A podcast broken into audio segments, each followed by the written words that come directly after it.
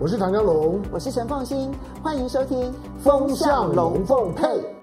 风向龙凤配，我是唐家龙，我是陈凤新，来带风向，我来跟风向。那你晕头转向。好，现在的风向当然还是集中在以巴地区，到底要用什么样的方式才能让这一场，其实它确实有涉及到战争罪、危害人类罪，甚至于种族灭绝啊，这样子的一个惨境会继续的。下去，然后在我们的这个生活周遭里头，我们却是无能为力。那我们现在来看一下啊，这个有几件事情，也许会有反转的可能性，这是我们今天要来讨论的一个核心点。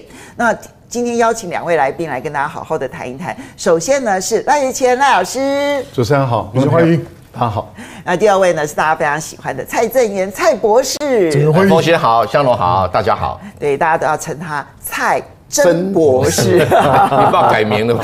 真的，真的好。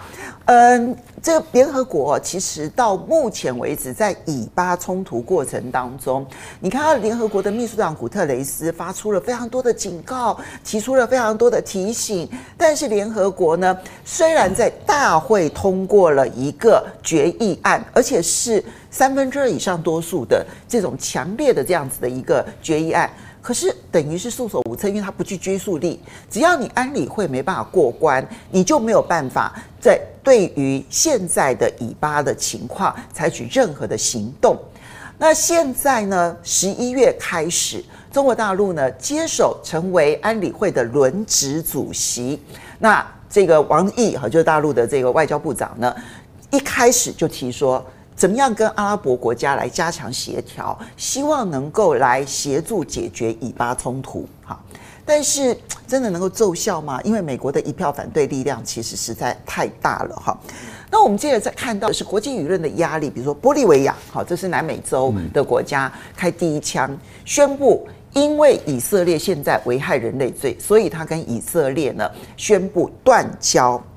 那么，在美国内部，其实也开始有了不同声音。比如说布林肯，然后呢，他去在呃这个国会听证的时候，后面就会有女孩子这样拉起了那一个红色写出来的字，然后要求美国停止再继续的这样子挺以色列到底。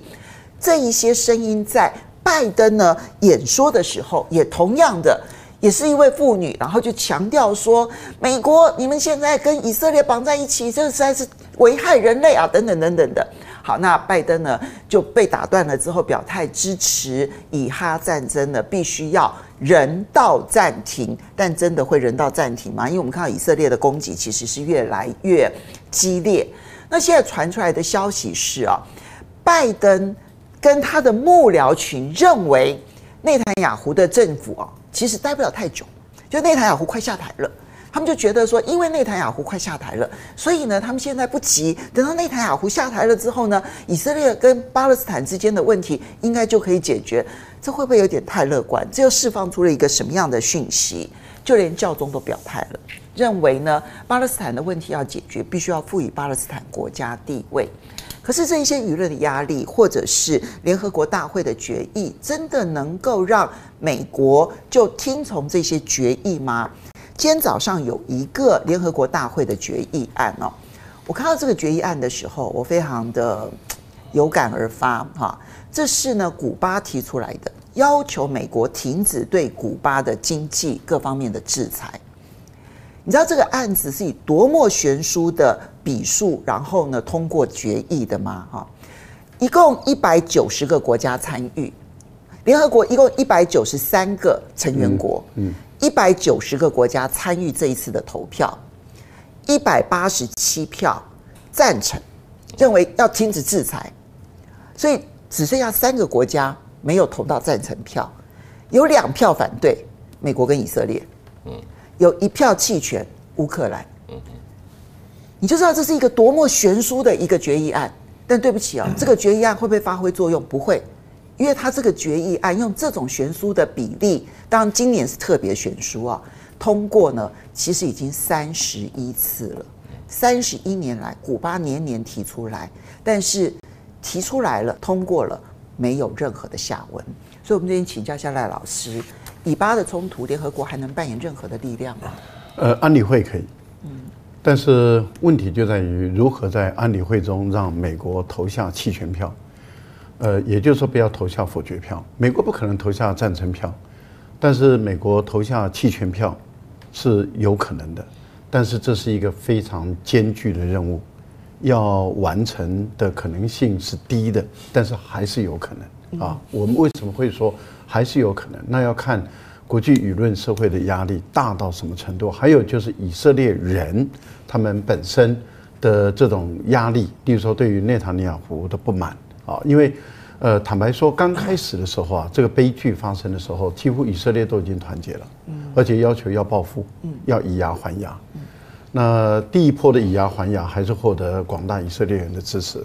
第二波、第三波打到现在快一个月，以色列的内部也产生了变化了。OK，因为以色列的很多的民众，呃，我所看到的欧洲的媒体的报道，尤其是法文的他们的一些报道，就是说。以色列人开始感觉到一种挫折感，嗯，这种挫折感就是说，他们很惊讶的是，为什么国际间不支持以色列，不再同情以色列？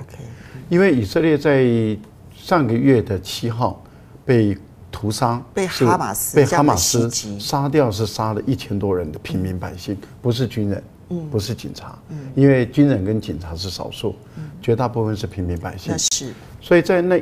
一瞬之间的时候，引起了以色列人的愤怒。国际社会其实是谴责哈马斯的。对。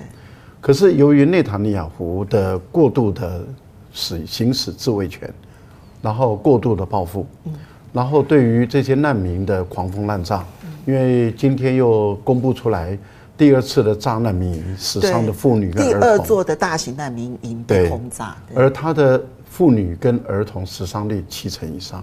这个已经到人类能够忍耐的极限了。这样的情形，我们看到整个欧洲、美国的内部的社会里面，已经给他们的政府的压力越来越大了。本来法国在第一时间他就没有站在以色列这边了，好，因为他觉得不应该这样杀，而且认为应该要让巴勒斯坦建国，而且应该要立刻停止战争，而且呢，啊，要进行人道救援。这是马克宏他率领的欧盟。然后我们也看到了欧盟的外交部部长直接打脸冯德莱恩，没错，说你不代表我们了。对，哦，所以然后米歇尔地位更高，因为米歇尔是总理的，对，冯德莱恩是部长级的，没错，总理级的站出来说你不代表我们欧盟。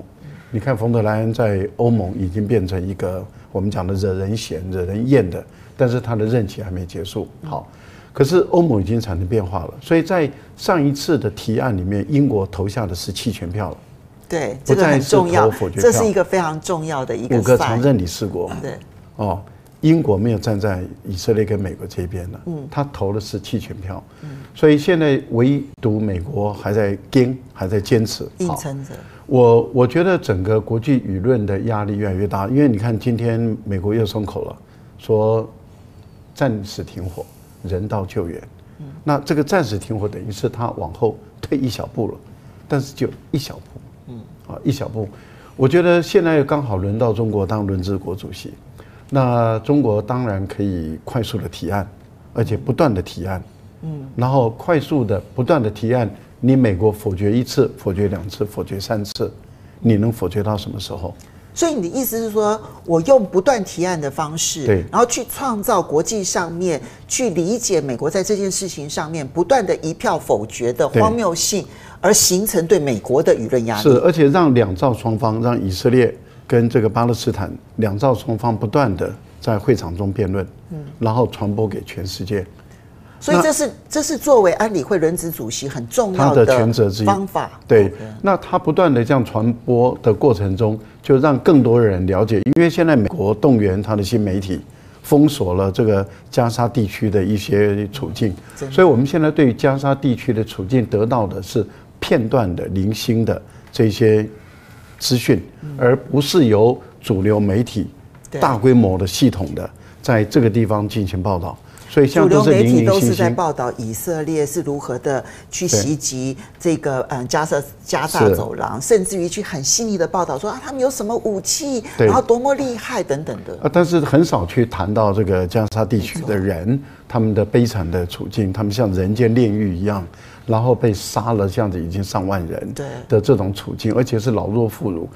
坦白说，如果能够把这些当地的这些妇女儿童就惨死的状况，这些血腥腥的、血淋淋的画面传送出来的话，我相信啊，会让欧洲人会受不了。我你记不记得，在过去北非的那些难民，有一个孩子在土耳其的海滩，就在沙滩上面的死在那里的时候，趴在那个地方。其实难民的问题很久了。就是美欧造成的中东地区的难民很久了，死的人很多了，但是欧美的媒体故意淡化报道，所以欧洲人没有感受到那个难民的窘境跟苦，然后那一个画面让欧美的媒体再也盖不了了，因为它是从土耳其传播出来的。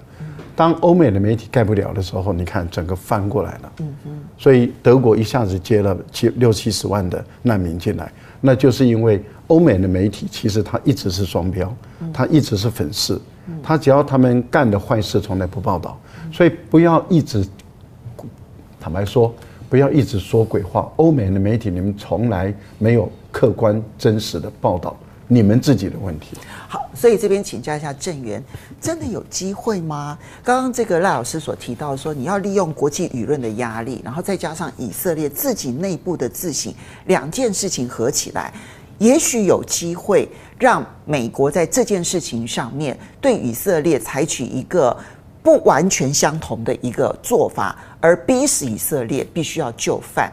那这里面，因为到目前为止，我认为拜登是一直在劝内塔尼亚胡说：“你不要在加沙走廊啊采取激烈的行动。”可是内塔尼亚胡显然是不听的，所以拜登这边想要压住的就是你内塔尼亚胡赶快下台。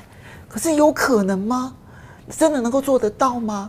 那中国大陆担任安理会主席这件人质主席这件事情，真的有帮助这件事情快速的解决吗？你的看法？有帮助，但是不会快速解决，而且最近的舆论的攻势力量还不够。理由很简单，第一个理由是因为这一场战争啊不会拖很久，因为两方面的军事的实力差太远了。嗯，这个哈马斯没有任何外援。那以色列外援不断，来自美国，更不。可是美国说伊朗都在提供哈马斯外援啊？啊，这个这个是有有一点遥远的性质，因为你要知道，伊朗是什叶派，哈马斯是逊尼派，对，这两个以前过去都处的不太好，怎么突然之间会你侬我侬？也不太可能，而且送也送不进去啊，这是个现实问题。战争为什么会在一个月里面结束呢？就是双方评估武器的耗的速度更快。那即使哈马斯有地道，大概要撑超过两个月都非常困难哦。所以军事的博主的讨论，这个是几乎是个共识。那剩下地道战呢？以色列可能会开挖渠道，直接用地中海的海水灌进去。那这个几天都解决掉了。所以军事的问题很快解决，我们政治问题解决可能缓不济急。但第二个，我们了解到就是说，现在是美国，然后以色列，然后跟犹太财团绑在一起，三合一，这个力量到目前为止还没有看到有松懈的迹象。那中国要扮演什么角色呢？要扮演在这个议题上面去弱化美国的角色。如果你不能弱化美国，你就没有办法弱化以色列，你就没有办法弱化以色列，你就没有办法弱化在以巴的加沙的战争。这是一个很简单的一个一个逻辑。那要怎么样弱化这个美国呢？现在中国担任安理会这么宝贵的这一个月，就刚好是跟未来一个月的加沙战争同步运作。所以，如何让欧洲像刚才这个赖教授讲的，如何欧洲在这个议题上面不要跟美国站在一起？其实上一次联合国的决议当中呢，大多数的欧洲国家到今天为止，联合国还没有办法通过谴责以色列案子，更不用讲制裁以色列案子。那全世界只有两个组织有办法武力干涉，一个叫做联合国安理会，一个叫做北约，其他没有任何组织有这种实力了。那玻利维亚他是发善心，可是玻利维亚力量是微不足道，我们必须承认这个事实。那其他的大国要如何结合起来？要美国在这个问题里面大幅度退让，啊，早一天退让，在战争结束前都是有帮助的，或者至少让以色列在处理这个问题的时候，对平民死伤的数字能够大幅减少。相比俄乌战争，哎，普京跟泽连斯基处理平民的死伤数字，比这个简直实在是云朗之别呀。那所以以色列在这里很明显的犯了一个战略上的重大错误。也许他们可以赢得军事上的胜利，但在整体的战略战略上显然犯了重大的错误。他已经变成世界的孤儿了，完全被孤立了。那中国要善用这个时机，因为美国之所以有那么能够霸道的在处理这个问题，你别相信这个拜登讲的话。拜登讲的话是选举语言，因为他自己很清楚，上一次。他打败这个川普，是因为只有三十五 percent 的犹太人支持川普，有百分之六十五的人是支持拜登。你说拜登为了连任肯去保护巴勒斯坦人民吗？我觉得想的太天真了。嗯，因为在因为他丢不起这百分之三十五的，因为有八百万人，而且都在关键州，尤其是宾州，哦、所以他他没有办法去。那他会坐在语言上的让步。拜登在谈台湾问题，尤其是语言的翻来覆去，是随着情势上的需要。所以他很清楚了，只要撑过这一个月，然后战争结束了，然后重新组建巴勒斯坦政府，他就可以全身而退。他打了这个算盘。那放出来消息说，纳坦雅胡可能不久将下台，我认为这个可能性微乎其微。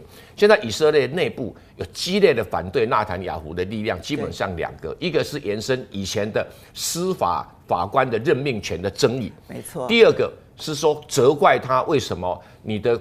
所谓的新贝格新贝格的国家安全局啊，竟然疏忽掉了这个情报，让这个哈马斯攻进这个以色列，死了一千四百多个平民，这个是在就责。但是以色列内部到今天为止还是右派的言言论，他觉得这是一场很激烈的民族战争。所以以色列的军方采取这个行动，是有他以色列内部的政治力量跟以色列的舆论在支撑的。你觉得到目前为止没有松动的现象？目前为止还没有，目前为止还没有哈。所以如果让以色列能够有所松动，其实只有一个答案，就是让美国松手。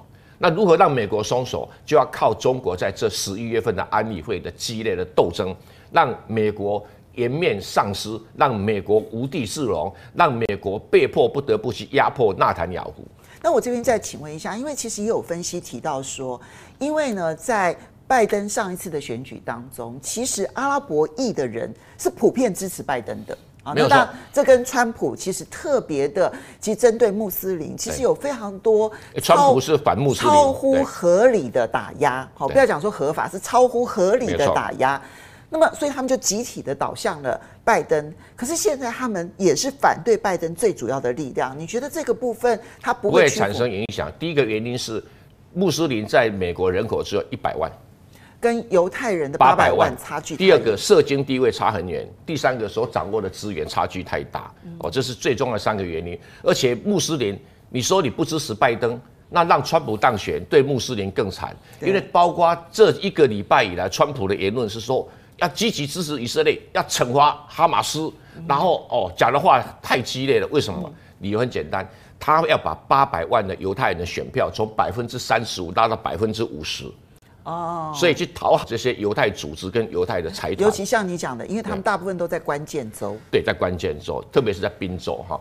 所以面对这样一个困难的处境啊，在美国的穆斯林是一个几乎被抛弃的少数微弱的声音，但得不到正义的反弹。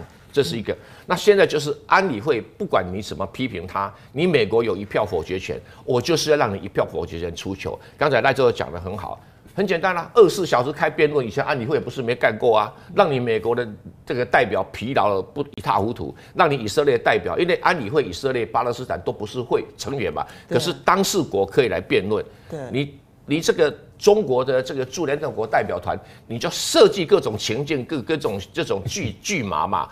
一个案子、两个案子、三个案子，从谴责案啊，到休战案啊，到这个禁止武器啊、禁止支援以色列的案子啊，美国所做的行为，把它切割成小小的案子，不断的推出来。我不相信英国、法国，因为他们国内有庞大的穆斯林人口。这个就是不一样，就不一样，不像美国才一百万，动摇不了美国的政权的基础，这是一个很大很大的差距。但是更重要一个长期的战略考虑，你觉得美国今天对巴勒斯坦以后就不会对中国吗？嗯，所以你不趁这个机会削弱美国在国际上的影响力跟公信力，你更待何时？尤其是道德影响力。所以香蓉这一个这一次这个嗯，中国大陆呢是安理会的轮值主席。恰巧碰到的是以巴冲突当中最重要的关键时刻。其实两位都提到了说，他在这个时刻点的作为，虽然说我们看到美国是有一票否决权，而且常常以霸权的身份来看的话，你任何决议他都是不管的。但问题是，如果你能够把它借由这样的决议案创造出来的是国际舆论的一个变化的话，其实影响力是存在的。所以这是一个操作策略喽。就现在。我觉得这一波的以巴的冲突，它有可能会去改变国际社会的很多的趋势。嗯，那比如说联合国的投票，这个这个投票，我觉得它有机会让国际民主慢慢的得到重视。就是联合国你有一票否决权，我知道，而且联合国的宪章不不具备修改的可能性。对，好，所以这个一票否决权没有办法被推翻。换到你要在联合国这个唯一的超国家组织里面呢，去对一件国际冲突表态有困难。可是我可以做做所谓的咨询性的调调查，就是联合国大大会的投票，那就是所谓的咨询性的国调。我强调那不是民民调，那是国调，就是国家意志的调查。那这种的调查所显现出来的，我觉得在舆论当中更有意义。可是你看古巴的这制裁案。那么古巴年年提三十一年了，今年投出这么悬殊的一个对比，可是美国还是不理睬你啊。我同意啊，但是但是他还是会让大家看到，就是说，就是说美国跟以色列的这种的狼狼狈为奸的关系，在每个议题当中，两个人都绑在一一一起，两个国家完全都绑在一起。今天你帮我，明天我帮你，而且跟整个国际社会的主流认知跟是非背道而驰。那只要美国呢？我说在在美国这个国家，可以批评总统，可以批评上帝，但不可以批评犹太人。那在当这个逻逻辑存在，当美国所有早早上我我在和我在和另外一位来宾苑苑举正教授呢，我们我昨昨天晚上我们两个人在谈这件事情的时候呢，谈的谈的就就就就是都都都非常的有情绪，就就是血脉喷，就就是我们的共同感觉就是我们的书都白念了。因为所有我们曾经信仰的东西，在这这次冲突里面都都都崩溃了。我们曾曾经相信人道主义，曾经呢相相信呢相信这个世界呢是有公理、是有正义、是有人权、是可以说理的。可是当这次的以巴冲突里面，这些全部都不见，我们仍然呢回到了一个美国说了算，而美国呢碰到以色列就转弯，这两个原则并没有改个改变。所以我觉得我们所有的。所有的过去所相信的东西，尤其来自于我们这种美式的政治教育、美式的这种的这种的政治学的训练，让我们呢其实相信了这些的价值是有普及性的，是一个普世价值。结果并没有这些的所有的普世价价值碰到美国、碰到以色列，不只是打折，而是都会转弯的。但在里面，我们更认认识到了，就是在网络时代，因此我们有机会真正的。真正的去看到一场呢直播的屠屠杀，连难民营你都敢攻击。难民营已经是逃难之后呢最后的，就是已经是需要被救援的对象。庇护所。我不是在家里，我我不是在某一栋的大楼里里面，我在难民营里面。而你看到以色列所有的宣传都在告诉你说，我们今天呢成功的击杀了某一位的哈马斯的领领袖，可他没有告诉你，为了击杀的哈马斯领袖，有多少无无辜人因此而死亡，宁可错杀一百。都无所谓，我我我只要杀掉那个就就就好了。哎，那真的是宁可错杀一百，我就宁可错杀一百，合起来真的是上百多人。好，当然以以色列长时间以来，他在他在他透过美国的那个宣传的机构的掌控，那个是铺天盖地。我我我这两天常常想到，我不知道大家有有有没有看过有一部电影叫做《神力女超人》，神神力女超人的女呃呃女主角嘎叫 Gadot。Gadot，你看那个神力女超人很正派啊，那超超人嘛，神力女超人。那个时候神力女超人呢，Gadot，她就是以色列女兵。其其实她就是把以色列女兵呢，透过好莱坞的包包装啊，把它变成是一个一个英勇神武，就是就是超人是美美美国人，神力女超人是以色列人。你知道那个多多诡异的画面？你在看的时候你不会意识到一点，但是呢，Gadot 就是一个以色列的女兵。好，那这种的这这种的气氛的操作，使得美国的社会里面到现在为止，即使我们看到了一些呢检讨的声音、反反省的声音，可是我告诉你，在美国社会里面，它仍然是微不足道的。跟国际社会仍然非常的不同。不要过度放大了美国偶尔在街头上面出现了抗抗争，那进到了国会里面也才不过几百人而已啊。老实讲，也才只过去比比比一月一月六号川普一脚杀进去的那那那些的 MAGA，那哪里能够相提并论？所以他们对川普对 MAGA 的那个情绪的感应之强烈，远比呢在加萨被屠杀的人民。在加萨的屠杀，让我们看到了人道主义的悲剧，一个直播的屠杀。我我我我从从这两天看到难民被炸之后，我再也没有办法去接受，就是有一些。所以告诉我们说，其实我认识的很多的以色列人，平常他们都都都很好，但是呢，如何如何，所以所以呢，不要不要这样子呢，去去讲犹太人，讲以色列人。我告诉你，就是这跟在二战的时候，许多人说我我我认识的一些日本朋友都都很好，那请问你在战战场上面发生的事呢？在在在中国的战场上面所发生的那些，难道是假的吗？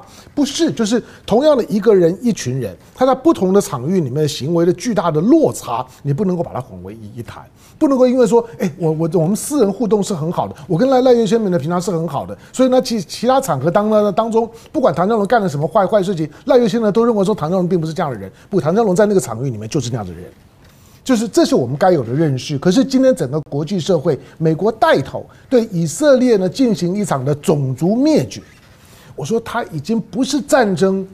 今天的今天的哈马斯哪里有战争的条件？根本就没有。未来这一个月的安理会可能会做一些事情，有变化的可能性吗？我说，因为因为结结构面的限制，中国当然会努努力的去凸凸显凸显一个国际的主流舆论，这是中国在在做的。中国会努力的去形成呢，在联合国体系里面的共识，会努力的在两国方案仍然成为一个呢非常显著的口号，让。所有的在加萨的巴勒斯坦人仍然对自己的未来怀抱的最后一点的希望，但不会有有具体的效果。只要有美国，你看到美国在投反对票，他是很勇敢。我们已经讲了，美国美国在联合国成立以来，也不过投过八十几次的一票否否决，有五十几次是为以色列投投的。你只要敢对我爸爸爸爸有任何的不礼貌，我还有什么理由跟你翻？那是爸爸，那是他的祖先呐、我在讲说旧约，你今天看到以色列人拿着旧约圣经呢，当做他的房地产权状、土地所有权状，跟大家讲说，旧约圣经当中的许诺我的就是我我的，我我一直告诉所有的基基督徒，这也是最近我常常跟在生活当中所发生的情况，许多的基督徒因为他所有受到的训练。都都是呢，从以色列的那个思想为以色列这个，所以教宗的表态是重要的，没有错，就这是很重要的。可是我要告诉你，就是旧约里面跟新约的精神跟味道是完全不一样的。新约是在告诉你，就是耶耶稣的平等博爱。可是旧约里面的那个那个神是很诡异，充满杀戮的。我不是要要去跟基督徒辩论，但是我是说。这个时候不要去谈谈宗教，我们回到一个人道的基准点。二十一世纪还有这种在你面前上演的大屠杀，我们竟然无能为力，我们真是太没有用了。好的，来，我们先谢谢几位好朋友哦。刚刚是我呃王伟瑞，谢谢你的董内。他说他有一个多年的疑问，他说借这个机会来讨教一下曾教授。好，来，中华民国次联合国的五常，就五位常任理事国之一啊，拥有一票否决权，怎么会在联合国的表决之下被中华人民共和国取代了会籍？这是他多年的疑问，请教一下。同理若然，为什么现在这个时间点不能通过大会的表决下来谴责以色列的行为呢？两位谁要回应一下？好，我第一个我简单回应哈。联合国在创立的时候，中国是用中国名义进去了，到了宪章出来才出现中华民国，所以中华民国是中国的一个国号，但不表示中华民国如果不再是代表全中国的时候，它就能够维持在联合国的代表权，这最重要的原因。对，那在一九七一年的决议案里面，就是不承认在台北。的中华民国能够足以代表全中国，而且它不是用安理会来讨论，它其实是用大会，联合国，而且是三分之二以上的决议。因为就是要确定哪一个政府，因为中华民国只是一个政府的国号，中华人民共和国也只是一个政府的国号，都是中国历史上出现的政府的国号，所以你会听到一句话叫做“中华民国是中国唯一的合法政府”，或者“中华人民共和国政府是中国唯一的合法政府”。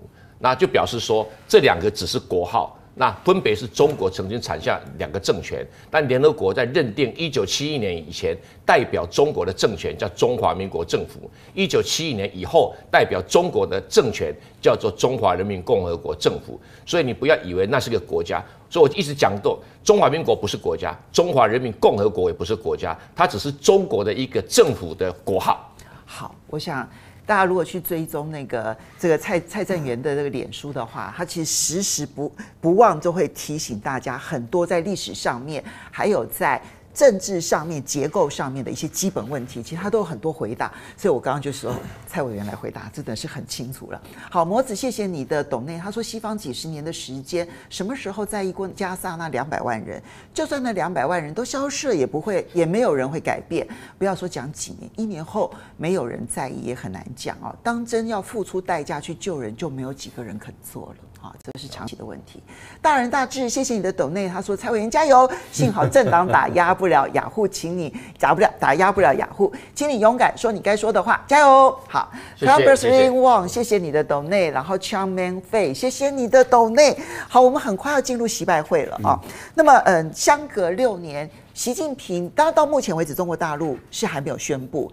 但是目前看起来，应该是习近平就会去旧金山出席 APEC 会议，而在这个会议当中呢，可能会有场边会的习拜会。我觉得这件事情应该是确定。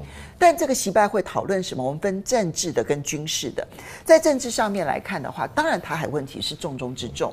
那所以最近我们看到说，拜登呢提名了坎贝尔，来担任。副国务卿，那台湾就说哦，那因为他非常的亲台湾，所以呢，对台湾是一个很重要的保障。但真的是如此吗？那么，嗯，当然在这次的这个 APEC 会议当中，有些人就问说，那你可不可以安排这个台湾的代表，就是张忠谋可以跟拜登见面？你们观察呢？吴钊燮说安排当中，我们等一下来评论一下。在军事上面呢，我们就要来注意一下，就是呢，大陆的外交部很罕见的。证实了下个礼拜，那么中美双方将会有一个核军控的讨论。这件事情是从奥巴马时期到现在第一次，这其实是一个重大的发展。可是这个军事对话能够展现变成了军事上面的相互的认同，或者是角力的开始。我们看到说，美国跟加拿大的军舰。大大就是宣打敲锣打鼓的说，我们通过了台湾海峡。可是隔天，那么就发现说，三十九架的战机出动，然后八艘的共舰出动，然后同时呢，有二十几艘的二十几架的这个战战机呢，就穿越了所谓的海峡中线。好，所以中美之间到底在台海军事上面，或者是包括了南海的军事，会有一个。进一步的对话吗，赖老师？那不可能啊！好，因为我我先回答您刚刚讲的军控啊，呃，军控这个部分是外交部的军控司，所以是外交部跟美国的国务院的一个对谈，不是国防部跟国防部的对谈。哦，所以它不是纯军事的，它更是外交军事。它是外交的，嗯，啊，所以它并不是国防部跟国防部，所以军方的沟通管道有，但是热线没有了。嗯。部长的热线、总长的热线跟战区级的热线全部都关闭。嗯，关闭主要的原因就是因为裴洛西来台湾。嗯，那裴洛西来台湾之前，在去年香格里拉会议的时候，双方建立起了战区级的热线，这是为了要管控危机。所以中国大陆诚意是十足，然后美国人在耍大陆。嗯，就是双方的军事热线就是在那个香格里拉会议的时候定的。嗯，结果没有多久。裴洛西就来台湾了，嗯，这就是故意在玩弄，嗯，那当当然中国大陆也知道你美国人在玩什么，嗯，所以在裴洛西要来台湾之前，大陆已经告诉美国人，后果你要自负。所以那个断线这件事情是的，至今没有任何的恢复迹象，没有，到目前为止没有。啊。那所以中国大陆关了以后，因为中国大陆知道美国要恢复的目的是要来乱的，就是恢复军事热线之后，美国会闹得更凶。那你没有恢复军事热线的时候，美国闹的就会有点害怕，有点恐惧，因为不知道你的底线在哪里。对，不知道底线，不知道会不会擦枪走火。那美国自己也发现，就是说，例如说 B 五二战略轰炸机，它晚上的时候就靠近了中国的边界线啊，靠近了，而且是在晚上飞行。大家都知道 B 五二战略轰炸机是可以装核弹头的，它不是侦察机哦，对，它不是侦察机，它是攻击的，它是攻击的，有核打击的攻击力，而且这么的靠近中国大陆，那中国的战机当然要去拦截，那就已经不是警告驱离，那是拦截把你赶走了啊，那也也就是说不是半飞了，那这样的一个动作里面，你可以看到在晚上半夜，视线看不清楚，那中国大陆的飞行员。它的战，它的飞行技术是如此的高超，嗯，因为你知道，一个是快速机，一个是慢速机，而美国在那个时候故意飞得很慢。那一般来讲，这个喷射战斗机，尤其是超高音速的，超音速的不是超高音速，因为，呃，歼十一的话，它是二点五马赫左右啊，然后这个 B 五二是亚音速的，啊，就是不到一音速，啊，大概零点九五左右，零点九。然后它故再飞慢一点，那你的超高音速，呃，你超音速的这个战机，基本上来讲怎么办？所以你会看到它歼十一的挡风板就拉起来了。嗯。哦，挡风板一拉起来，会有产生立即减速的功能。嗯。这有点像是踩刹车的。对，踩刹车。第二个呢，它会有利于你的转弯。嗯。所以当时中国的战机是在底下飞。嗯。底下飞是标准的。你在底上飞，飞行员看不见；在底下飞的话，他们可以看得见。所以我是故意让你知道。对，也就是说，中方的做法是完全专业又安全。然后呢，但是呢，一转弯切过来的时候，就贴得很近了。那就是你想想看，晚上视线不良，我贴到直下三米。这是非常高超的一个。所以我是利用战机去行使我在战术上面要阻止你进来的那个能力。而且也告诉你美国人说，中国的战斗机的飞行员的技术是非常高超啊。我觉得这个部分里面，那在这样的一个情形下，美国当然就表达抗议了。但是抗议你抗议你的，我做我的嘛。好，这个是在南海或者在台湾海峡会继续做。那你刚刚讲的，你美国跟加拿大的军舰过来，中国大陆的穿越中线。的几率跟强度就更大了，这就告诉你说，你要改变现状，我就让现状回不去，哦，而且呢会一直拉高。你动一下，我动两下，对，动两下我会动十下。是的，我觉得这个一定会拉高。那军控这个问题啊，我个人倒是认为说，美国人为什么要逼着中国军控？因为本来核武中美之间是高低差太多了嘛。美国那么多，美国五千多枚，中国了不起才五百枚，十分之一都不到。那差别这么大的话，那为什么美国一直逼着中国大陆军控？我个人是认为，美国人想要核实，知道中国大陆的到底核弹能力到底有多少。那中国大陆也不是省油的灯嘛，谈判这个大陆是老手，所以我认为在这个部分里面，中国不可能一开始跟你谈到限制的问题跟核查的问题。但是中方会透过这个谈判去逼迫美国有关于澳大利亚的核动力潜舰，因为那是核扩散哦，哦，那是典型的核扩散。哦，所以要用外交体系去谈，对，而不是用国防体系去谈，所以由这个部分呢来凸显你澳大利亚的 AUKUS 本身是违反了核扩散。我觉得这个部分里面都是彼此之间在进行外交折冲。美国想治中国的底线的底细，中国想要牵制你美国跟澳大利亚之间的核的关系，因为美国到目前为止已经还没有能力供应澳大利亚，因为那八年后的事情嘛，还没有能力，所以还有时间去缓冲。连连他们的国会要通过相关的议案都还没办法。是的，那另外我觉得习近平是一定会去旧金山的，这个态势已经很明显了。但是会不会跟拜登会谈，几率是高的，也就是说会跟拜登会谈比不会跟拜登会谈的可能性还高。我的推断是这样子。那现在进行的就是一种折冲嘛，就是说如果真的要落实到会谈，那你美国要做到什么程度？那这个部分。这一段时间就不到一半个月的时间，我觉得双方的外交的折冲一定是会很密集的。好，所以呢，刚刚其实赖老师解释的很清楚，就是我们看到说，哎，中美之间开始有一个核军控的讨论，很快的很多人就连接说啊，你看军事要会谈了，no，没有，这背后其实那个战略战术目标跟大家所想象的那个军事对话，那差距太远了。可是习拜会当中，他势必会谈到台海，他对台湾的影响到底是什么？然后还有他们彼此之间究竟要谈什么？在这之前，因为美国其实没有正式宣布，他只是白宫发言人说啊有这个东西，可是后来又开始有一点点转来转去的，因为显然他没有得到最大的授权。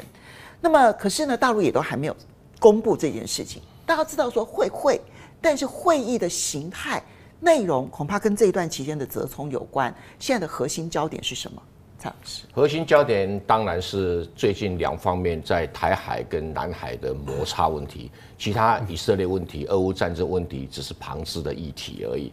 那我们先回过头来，为什么突然间中美两国把军控问题提到台面？就是美国发现中国大陆的核武器可能快速的发展。核武器的快速发展就会引来军控的问题。那军控 （arms control） 一定是讲核武器，而且一定是归属外交单位管。这一从来没有哪一个国家是归国防部管，所以由大陆外交部的军控司来谈是合理的。那核武器的军控谈的是两个层面，第一个叫做核不扩散。核不扩散谈的是什么问题呢？美国怀疑中国的核武器的买卖有问题。卖有问题是你跟伊朗什么关系？你跟北韩什么关系？这是卖的问题。你有没有把核子武器的技术材料输出？这是美国最关心的。第二个，你有没有从俄罗斯买进其他的核子武器的原料或技术？所以核子武器在核不扩散条约里面买卖都是各国的争议的焦点。那美国认为你中国是五常核五国合法的五国，你在这方面有没有受到相关的约束？第二个，中国就像赖教授讲的。那你卖核子潜水艇给澳大利亚，算不算违反的核子核武不扩散条约的规定？啊，啊，那双方就会有的争论。谁知道说你核子潜水艇里面不装核子武器呢？对，你虽然这么讲，那对不起啊，当然大家都很内行，那换一下而已嘛。对啊，你的核动力换一下就是了。对，哦，所以这个。这个两方面一定要就这方面很讨论，因为核澳大利亚的核子武潜水艇明显是对着中国来的，所以中国一定会谈，所以中国愿意谈跟这个有关系啊。那第二个层面呢，就是削减核武器，削减核武器呢，通常以这个美国跟苏联、俄罗斯的时代呢，有 Start One、Start Two，就是。诶，削减核武器的条约第一阶段跟第二阶段，但是那已经过期了。现在叫做 NNRT，就新削减核子武器和新削减战略武器条约。这个条约怎么规定呢？就是对于武核武器的生产、试爆跟部署都做了严格的规定。然后最新呢，应该在二零二六年会到期的这个新削减战略武器的条约里面规定，哈，美国只能部署一五五零颗核子弹。俄罗斯也只能部署一五五零颗核子弹，那同时，同时你发射的载台，不管飞机、飞弹，全部加起来，还有潜水艇，不管任何什么东轰炸机，加起来不可以超过八百。啊，这是一个数字。那美国远远超过啊，三倍以上啊。不，就是说我现在讲的是现状，是俄罗斯跟美国是这样的约束。不，因为一个是载具了，一个载具是八百，那不一样啊。那五核子弹的数目是一五五零是上限。我我是说核子弹的那个那个量。对对对。美国是五千多枚啊，对啊。现在讲的是部署的部分啊，就是马上可以用的了。它生产的是生产了五千多枚，部署是上限是一五五零，两国都这样。那他们现在呢？中国不是这个签约国，嗯，他们想要把中国拉进来，嗯，那到底中国可以有部署多少？可以有多少载台？难道中国的 GDP 比俄罗斯大，还可以比俄罗斯少吗？啊，当然没有错了。美国是希望说，你可不可以比我们两国多少？那这个是免谈吧，哦，呃，所以，呃，这个问题就是有的争论了。那习近平主席跟拜登总统会不会见面？我认为一定会，而且会会谈。你的证据在哪里？因为中国已经做了巨大的让步。什么让步呢？就是李家超，李家超接到邀请函，然后说我太忙，我不去。换句话说，给中国面子，给美国里子，就是不让李家超去。哦，以前是认为他不会发邀请函，谈的结果是发了邀请函，李家超说不是我不去，不是我不能去，是我不去。好。好了，这是外交的一个手法，这跟普丁模式一样。那普丁模式就是集团体的时候。哎，对对。哎呀，这是快三十年来的台湾模式啊！对对对，台湾一点没错。那些中国大陆让步了，那请问一下，中国大陆能够从美国得到什么让步？那见面的东西很明显是在帮助拜登竞选连任，让他有所宣传的机器，或者谈到国际。那现在美国根本没有能力再发生台海战争。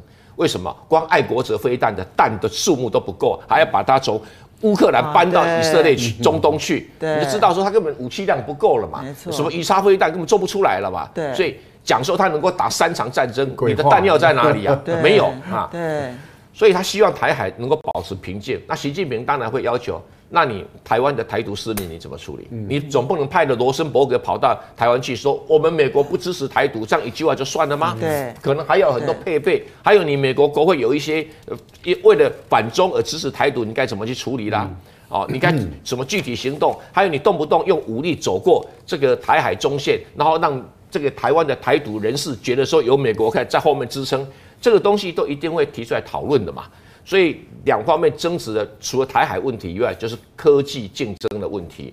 科技竞争问题，你美国每一次都说你自己不卖给中国就算了，你还压迫荷兰不给卖给卖给中国，那这个问题就会产生很多很多争论。所以习近平主席负有很大的责任，见面要谈出一个对中国有利的条件来，不管是啊这个台湾问题、南海问题、南海问题其实。就是菲律宾闹点事也不会成为什么大事了啊。对，所以南海问题是两方面的军队如何去去避免摩擦的问题，这是美国最担心的。因为在地方发生摩擦，对美国讨不了便宜，因为远水 救不了近火。那你觉得菲律宾这样子的一个情境，难道不是美国在背后请他往前做一个？那只是宣传战而已啦，是宣传战，真的是美国的。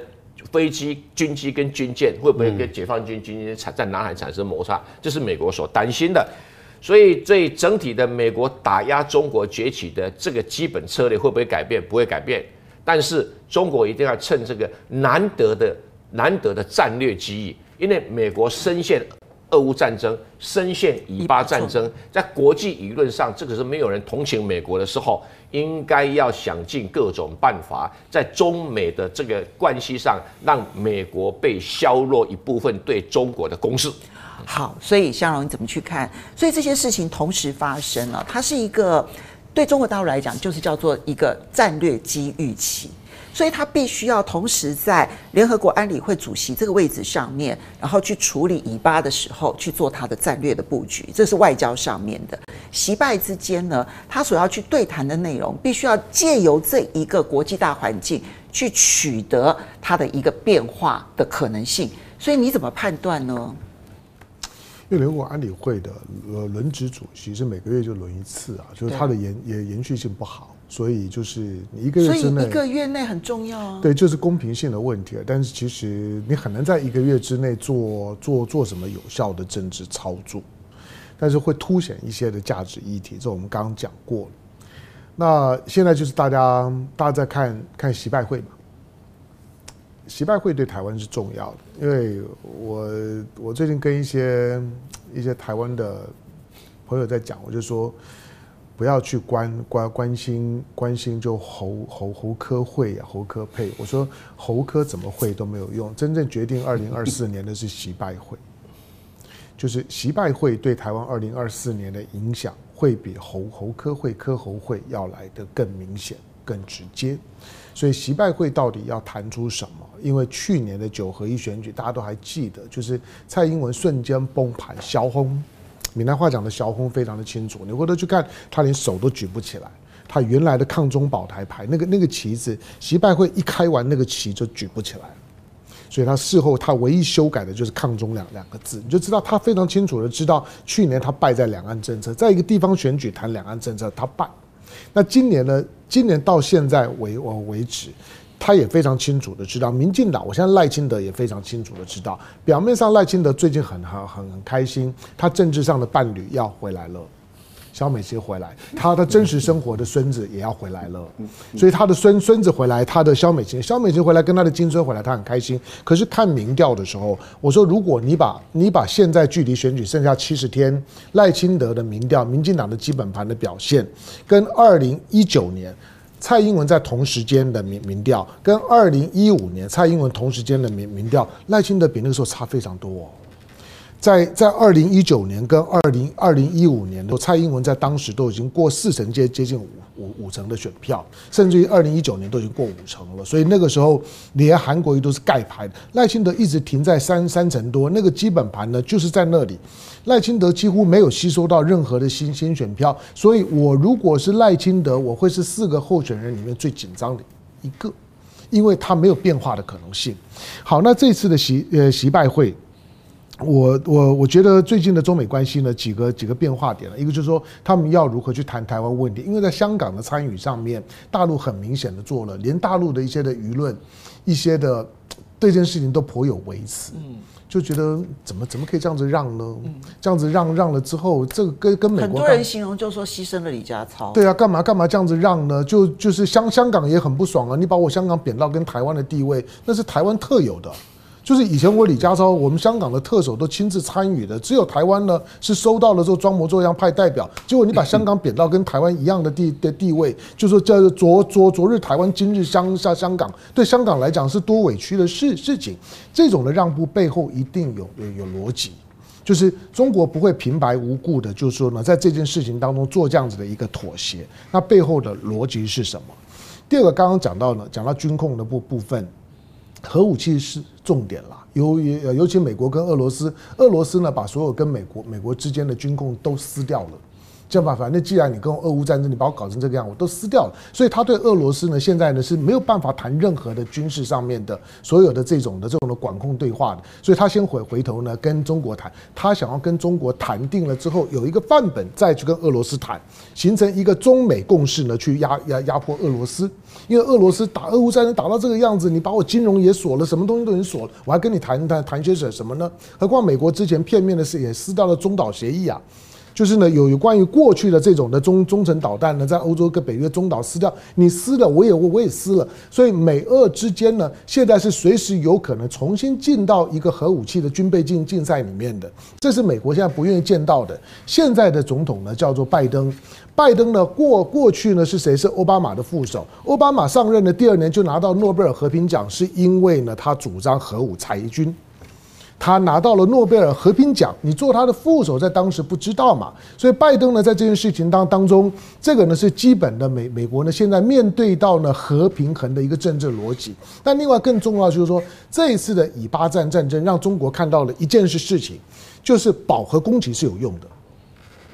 饱和攻击是有用的，意思是什么？哈马斯的饱和攻击都产生了很大的效果。就是我们我们不要再对核武器呢做那种的过去五十年前的想象。五十年前呢，是因为我们相信呢，十十颗核武器跟一百颗核武器意义是一样的，就是我十颗就把这个世世界毁了，一百颗呢有有有什有什么差别？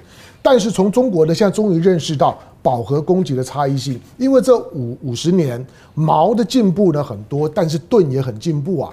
因此，今天我就是那些拦截飞弹的是今天呢。如果说呢，我我只有三百颗，我三百颗导弹出去，我认为美国是可以拦截的。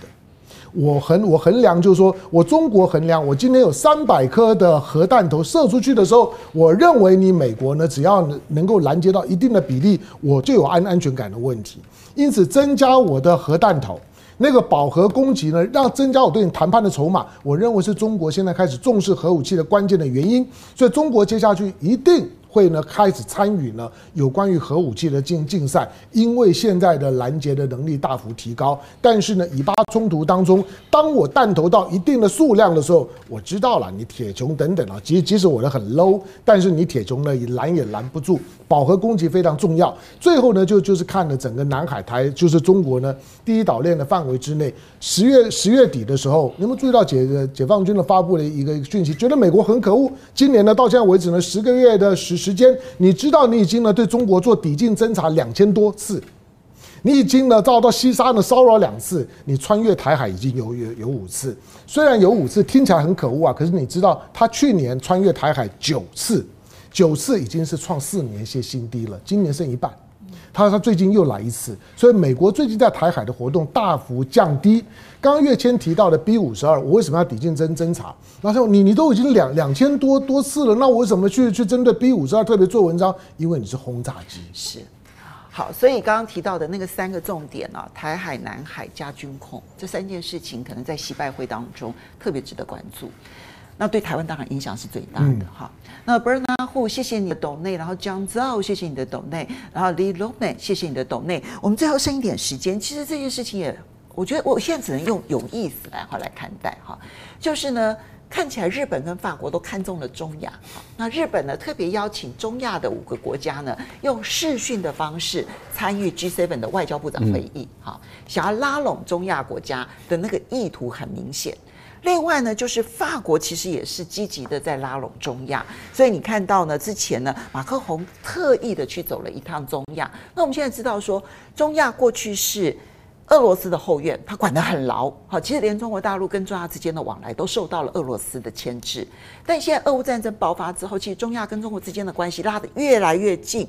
在这个时候，日本跟法国的努力，呃，我觉得法国跟日本的努力啊，效果不会很大了啊。呃，日本是想把它的 G7 的轮值主席国的边际效益扩到最大，对对对对，用到光为止哈。真的，所以他想这就是国际政治上很重要，就是你只要能够成为哪一个单位的轮值主席，是你是真的可以充分发挥它的国际政治影响力的。所以他不断的就是说，因为借由这个 G7 啊，他们的高那个庞大的经济体，还有就是目前来讲还是全世界那么最工业。昌盛的国家之一嘛，啊，这五个国家，所以他们就想尽办法把这些发展中的国家都拉进来。呃，不过我觉得他们在中亚这个地方能够产生的效果不大。这这个是从地缘政治的角度考虑，主要是因为中亚的地方是内陆国，嗯，那内陆国它的这些重型的机器要运进去，例如说你要不就是走俄罗斯的路线，要不就是走土耳其。走伊朗的路线，对，要不就走阿富汗，走中国的路线，对，那哪一条路线比较有效？对不对？那还有就是你在这个地方提炼出来的这些矿产，啊，你要把它运出去，你要经过哪个地方？那还有一个部分就是他们需要大量的电能，那电能你要做这个发电厂，你要把这些大型的武器，这个这些重装备都要运进去，啊，基础建设的东西都没有那么简单。所以我，我我倒认为他们是心有余，但是最后会力不足，啊，因为呃这些国家他最后还是会，因为他们都已经搭上“一带一路”了，所以一定是走中国大陆的这个路路线。那一定走中国大陆路线，那你想，你说他们要透过伊朗走出去，那基础建设在哪里？那中吉乌铁路你要到要，它要借里海。要从伊朗走的，那要花多少时间？要什么时候？而且控制权在谁手中？所以我觉得日本想，法国想，但是最后能不能产生多少效果是有限的。好，所以这个你怎么看？日本是想要扮演美国副警长的角色，在前一段时间，日本奉美国之命，想要扩大在东南亚的投资援助。但事实上，几年下来效果不彰，就是被这个赖教授给料中了。那如果中亚，中亚的状况比东南亚更复杂。对呀，因为日本在东南亚的投资还多，而且他们自己有出海口。他现在想要增加增加投资啊。但中亚那就真的状况不同。对，完全状况不同。所以这个日本就表达一下，说给美国做了一个寒假作为交代一下。那法国情形不太一样，法国在尼日政变以后，他在。这个西非的铀矿真的来源出了问题。对，以前呢，他在非洲买的铀矿哈，大概一公斤只有几分的欧元，但是诶市场上的行情大概十几块，诶十几块欧元，所以这个法国在这边有很大的利润空间。哇，一百多倍耶！对，可是你如果要从这个中亚买的话，那行情可能就不一样了，因为。